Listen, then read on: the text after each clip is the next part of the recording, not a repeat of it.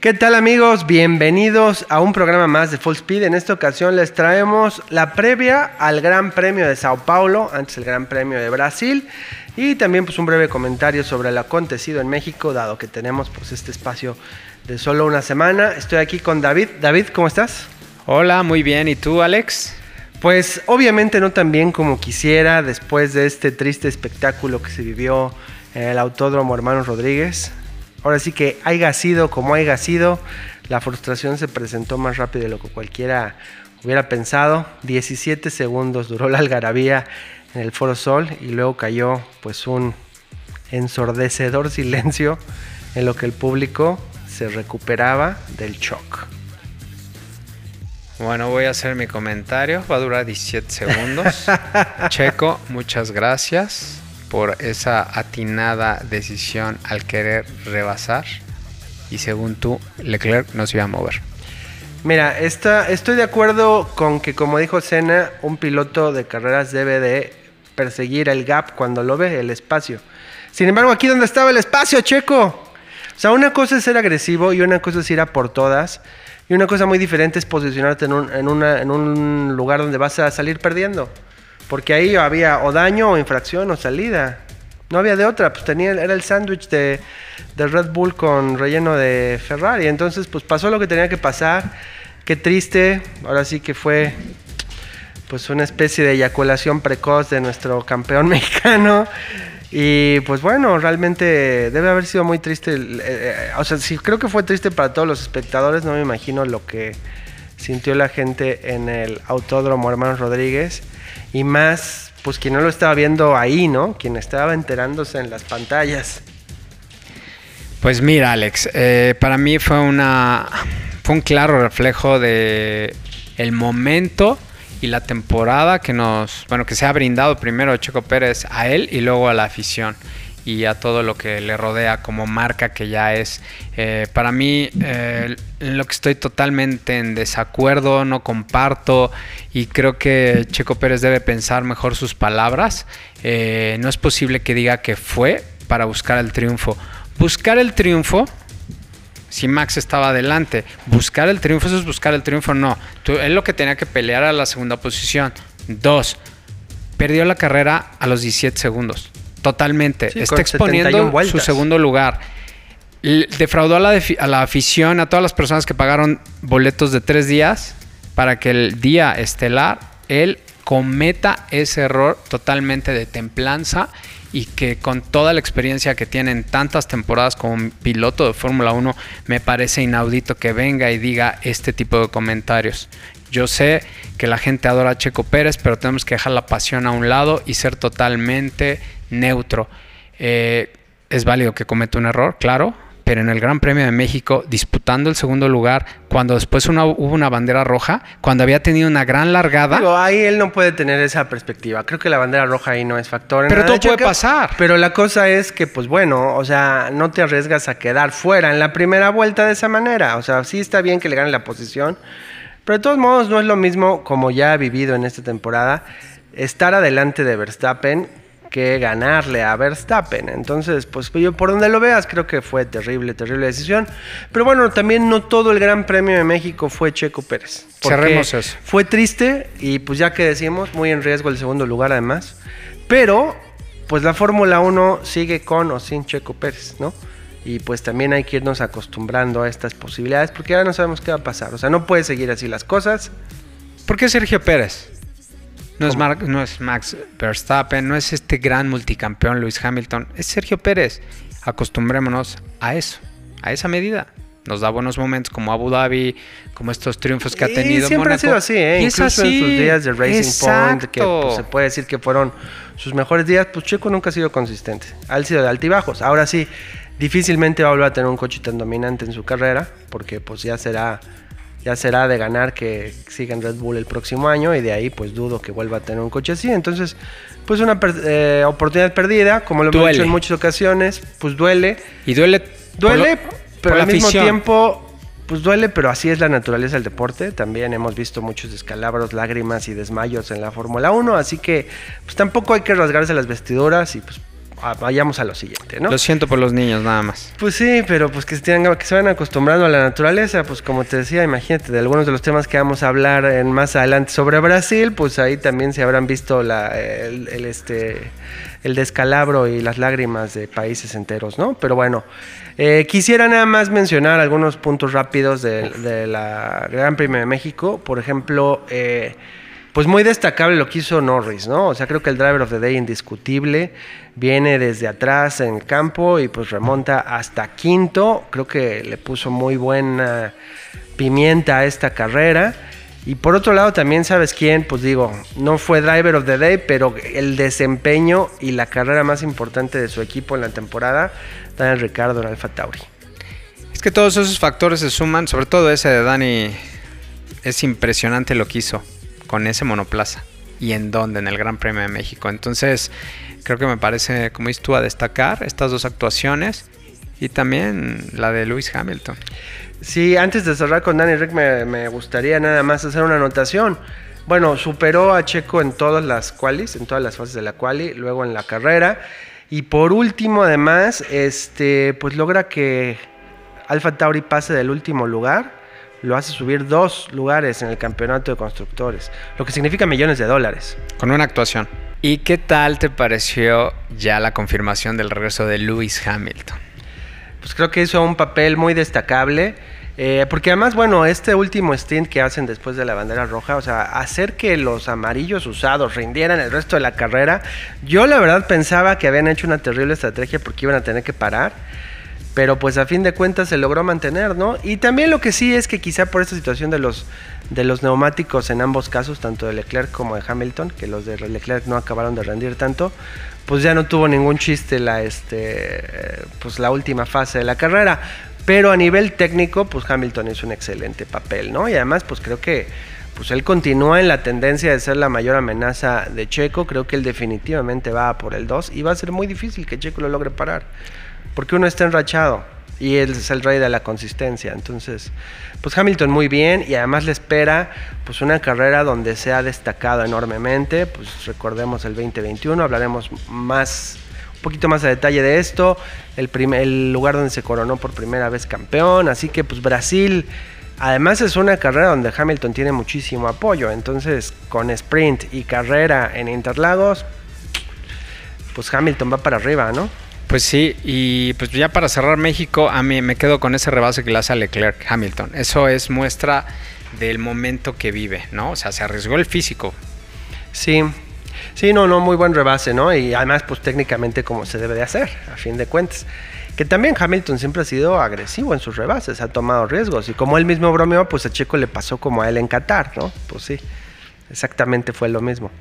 Entonces, a los mejores les pasa, así que no nos rasguemos las vestiduras. Pero da gusto ver a Luis ahí, en ese nivel. Ah, sí, sin duda. Pues a fin de cuentas, heptacampeón.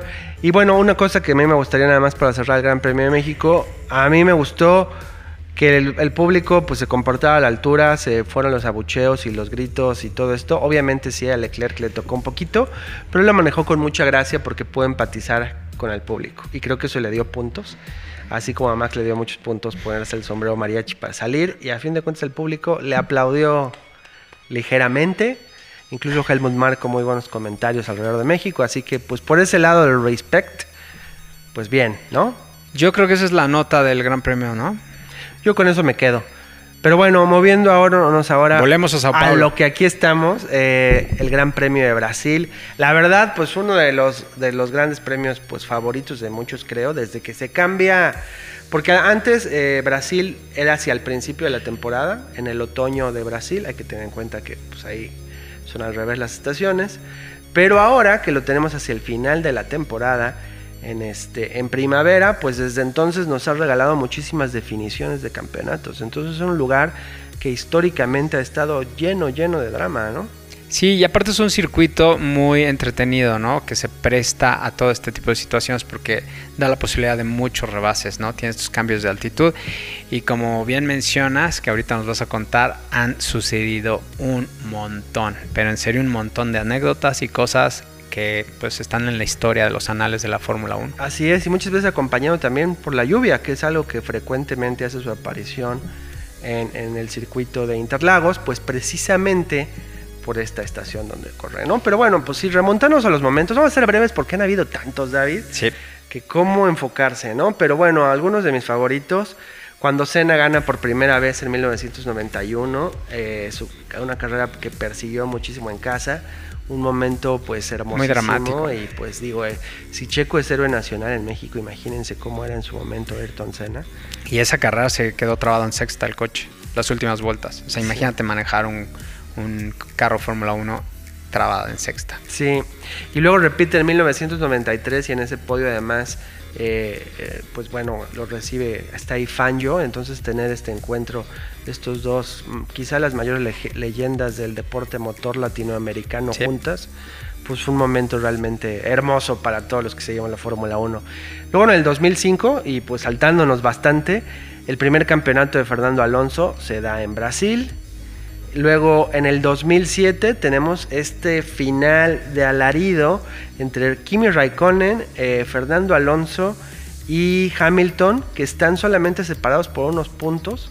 Están todos en contención y Kimi Raikkonen logra ganar el campeonato por un punto, estando en tercero en la tabla. Esto fue un momento dramatiquísimo, ¿no? Una carrera sensacional y el último campeonato de Ferrari en la Fórmula 1. ¿Cuántos años ya?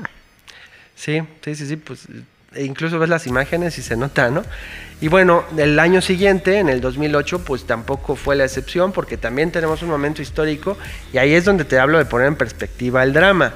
Porque eh, Hamilton tenía que terminar en quinto lugar para asegurar el campeonato de pilotos. Pero Massa arranca en pole y va dominando toda la carrera.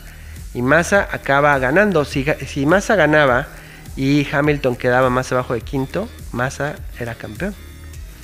Y el problema es que Hamilton, bueno, hubo muchísimos cambios en los pits. Fue una carrera que les recomiendo la vean, eh, este, si tienen F1 TV, pues vean por lo menos la versión condensada, porque fue una carrera de locura y que termina en este momento dramático cuando Timo Glock parece que deja pasar a Se deja pasar, o sea, bueno. Hay quien dice que deja pasar, él dice que sus llantas no soportaban. Hay ahí muchas maneras de interpretarlo, pero el hecho es que Hamilton logra en las últimas curvas quedarse con el quinto lugar. Cuando Massa ya había cruzado la meta, ya estaban celebrando, Celebrando. en Ferrari. Es terrible ya esa estaba imagen. celebrando Brasil entero. Y de ahí fue la última victoria de Massa. Entonces, por eso te digo, pues eso sí es una tragedia nacional. También Rubens Barrichello, pues 11 abandonos en el Gran Premio de casa. Fácil, fea marca, pero bueno. Bueno, es tan irónico que el mayor rival de todos los tiempos de Ayrton Senna, el francés Alain Prost, es el mayor ganador de Interlagos con 6 y Senna le costó muchísimo trabajo. Es, es- es como una ley, ¿no? De Murphy. Pues yo creo que también ahí entra el factor psicológico, ¿no? Pero, que, tremendo. Bueno, vas por todo y pierdes la perspectiva, ¿no? Cuando vas por la victoria, ¿no? Realmente. Así es. Otro momento, pues interesante, bueno, en el 2009, que Jenson Button también se corona campeón, entonces estamos Sí. viendo, pues aquí este patrón que se dio, tres años seguidos de increíbles finales donde se coronan campeones en, en, en Sao, Sao Paulo. En 2010, la primera pole de Nico Hulkenberg en un Williams, Así es, inesperada. sorprendente. Y luego en el 2012, pues Schumacher se despide de la Fórmula 1 en Interlagos. El Kaiser. ¿no? Momento, pues también un poquito de tristeza. Ahora sí se retira de verdad, porque bueno, ya se había retirado antes, pero regresó a Mercedes. Esta fue su retiro de Mercedes, la última carrera de la Fórmula 1 del Kaiser. Luego después, pues ya más reciente, ya en la historia muy reciente, tenemos esta carrera de antología que se aventó Lewis Hamilton en el 2021, donde arranca en último lugar avanza por toda la pista y termina en primero, en un, en un deleite de carrera que nos dio, que en ese momento quizá era cuando más, eh, pues los que no le íbamos a Lewis o los que no le íbamos a Lewis, más como que tierra le tenías y llega así a decir, bueno, pues señor será lo que sea, pero el señor es un maestro. ¿eh? Ah, él, él y el, aquel Mercedes eran una bala. O sea, el, el sábado hubo sprint y fueron 15 rebases. 15. Y el domingo que fue la carrera fueron 24 rebases. Claro. Y fue precisamente este gran regreso lo que puso la mesa para la final en Abu Dhabi, que pues bueno, no entraremos ahorita en esa discusión, pero sigue vigente y seguirá por siempre. Y pues bueno, en el 2022, el año pasado, tenemos la primera y única victoria de George Russell, ¿no? También un poquito inesperada. Un gran momento. Eh, también si pueden ver esa carrera estuvo muy buena. Hubo muchos toques, ¿eh? Muchos toques, sí. sí, sí, Checo ahí tuvo un toque. Este em, empezó en segundo, Checo. Y terminó en séptimo. Y estuvo medio en batalla, pero pues bueno, logra su mejor posición terminando en cuarto. Este, ah, perdón, esto fue en el 2021, cuando termina en cuarto. El año pasado fue cuando se da esta situación de las órdenes de equipo que desobedece Max, donde inicia, donde se acaba la concordia entre México y Holanda, que ya había superado el no era penal, y Max se convierte en el enemigo público número uno de los fans de la Fórmula 1 en México. Sí. Y bueno, a, Checo no le va muy, muy bien en Interlagos. No es una pista que se le dé. El 2018 consiguió la décima posición, en el 2019 la novena, en el 2020 la novena, en el 2021 la cuarta y el año pasado terminó en séptimo. Sí, Porque tuvo un toque en la carrera. Pues digo, si tenemos ahí la tendencia entre Hamilton y Checo, pues ya podemos ver lo que va a pasar. Además de que es un fin de semana de sprint, entonces hay todavía más puntos en contención. Entonces estos 20 puntos que siguen separando a Checo de Hamilton, pues parecen más pequeños que nunca, aunque sigue siendo bastante una sana diferencia, digamos, para las tres carreras que quedan. El problema es que siguiendo las tendencias, pues bueno. Mira, yo veo una oportunidad muy clara aquí para, para ambos pilotos, los que están peleando, porque ahorita es la nota, ¿no? El segundo lugar. Em, si Checo puede hacer una buena quali y terminar cerca de Hamilton, puede ser un agarrón de todo el fin de semana, tanto en sprint como en la carrera, porque es un circuito que se presta mucho, tiene dos zonas de DRS, sabemos muy bien que el Red Bull le sienta muy bien el DRS, pero también ya estamos viendo que Mercedes-Benz está gestionando muy bien los neumáticos y pues Hamilton es impresionante en esta pista. Y los neumáticos siempre son clave en Interlagos. Eh, el año pasado tuvimos que fueron a dos paradas todos, prácticamente todos. Este, se mantiene en la, misma selección de llantas, ¿no? Los mismos compuestos, que son el C2, el C3 y C4.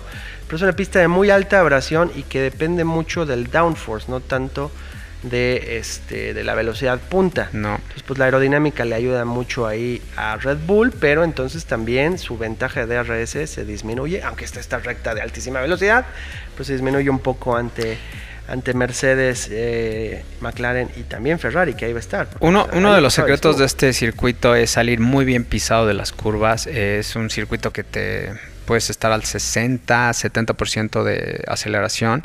Em, y como bien lo mencionas, este downforce es muy, muy importante. Son pocos cambios, son 40 cambios por vuelta. Entonces es un circuito un poco al estilo go-kart. Entonces vamos a ver. Para mí va a ser un gran, gran fin de semana eh, donde vamos a ver competir obviamente a Checo Pérez y a Hamilton. Max si pasa lo de siempre, se lo va a llevar de punta a punta. Pero por ahí, atrás de Max, va a estar todo el chiste y Russell. Russell va por todas. Sí, aunque bueno, no ha tenido tanta suerte Russell últimamente, pero pues sin duda que algo tiene que hacer, ¿no? Este, y bueno, también ahorita que mencionas a Max, pues él va definitivamente por aumentar la racha en su récord. Rompió su propio récord de 15 victorias, va con 16. Probablemente termine este año pues con las 20. Sin embargo, yo donde veo que puede tener un riesgo de perder, así como fue en Singapur, es precisamente en Interlagos. Él solamente ha ganado una vez aquí. No es la pista que más se le dé.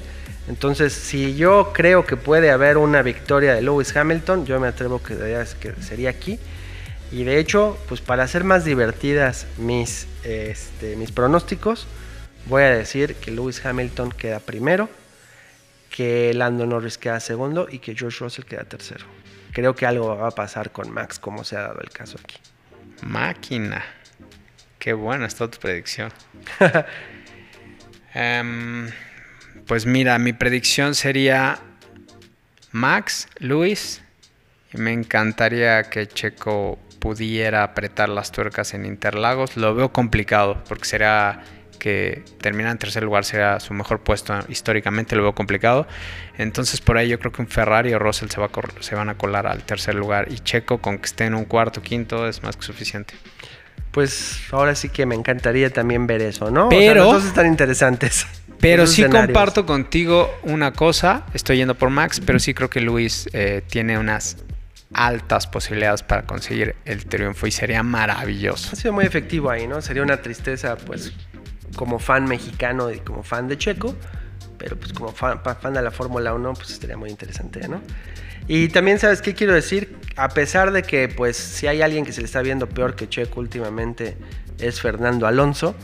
Creo que, pues, por las características del coche y la pista, y bueno, pues obviamente la experiencia del piloto, creo que puede estar dentro del top 5, lo cual, pues, también sería una bocanada de aire fresco, porque, bueno, pues acaban de tener el fin de semana horrible, ¿no? Sí, es muy triste cómo se cayó Aston Martin, pero mal. Y también este Alpine no le ha ido muy bien. Eh, vamos a ver qué pasa con Alfa Tauri. ¿no? Después de esta gran actuación que, vimos en el Gran Premio de México, pues a ver. Claro, vamos a ver ahí Ricardo si sigue pues abonando puntos para esta escudería, que pues bueno, además para el próximo año recordemos que cambia. Entonces, pues bueno, nos espera una carrera interesante, repito, eh, con sprint, entonces tenemos que la práctica 1, la única práctica que es el 3 de noviembre, esto es el viernes de 8.30 a 9.30, seguido de la quali eh, para la carrera, que es de 12 a 1 el mismo viernes. Y luego tenemos el sábado totalmente de sprint, con la cual el sprint, el sprint shootout de 8 a 8.44. Seguido el sprint de 12.30 a 1.30 para terminar el domingo 5 de noviembre con la carrera a las 11 de la mañana. Ok, horarios de almuerzo, ¿no? Espero pues que... Bueno, tomen sus precauciones. con Fórmula 1, mimosas con Fórmula 1 siempre se llevan bien. Y tomen sus precauciones, administren su, su estómago por, por si son 15 segundos o 20 esta ocasión. administren sus expectativas, porque bueno. Mira, lo más es que cuando ya tienes tu corazón ya roto, pues ya, es muy difícil de que se rompa. Te vuelves como un cactus, necesitas menos amor. estamos listos, ¿no? Pero bueno. Pues esperemos que por lo menos esté lleno de emociones, que Interlagos pues siempre las brinda. Y de ahí en fuera, pues no pedimos más. Es un gran circuito, en serio. Es un gran, gran circuito. Es de mis favoritos. Pues sí.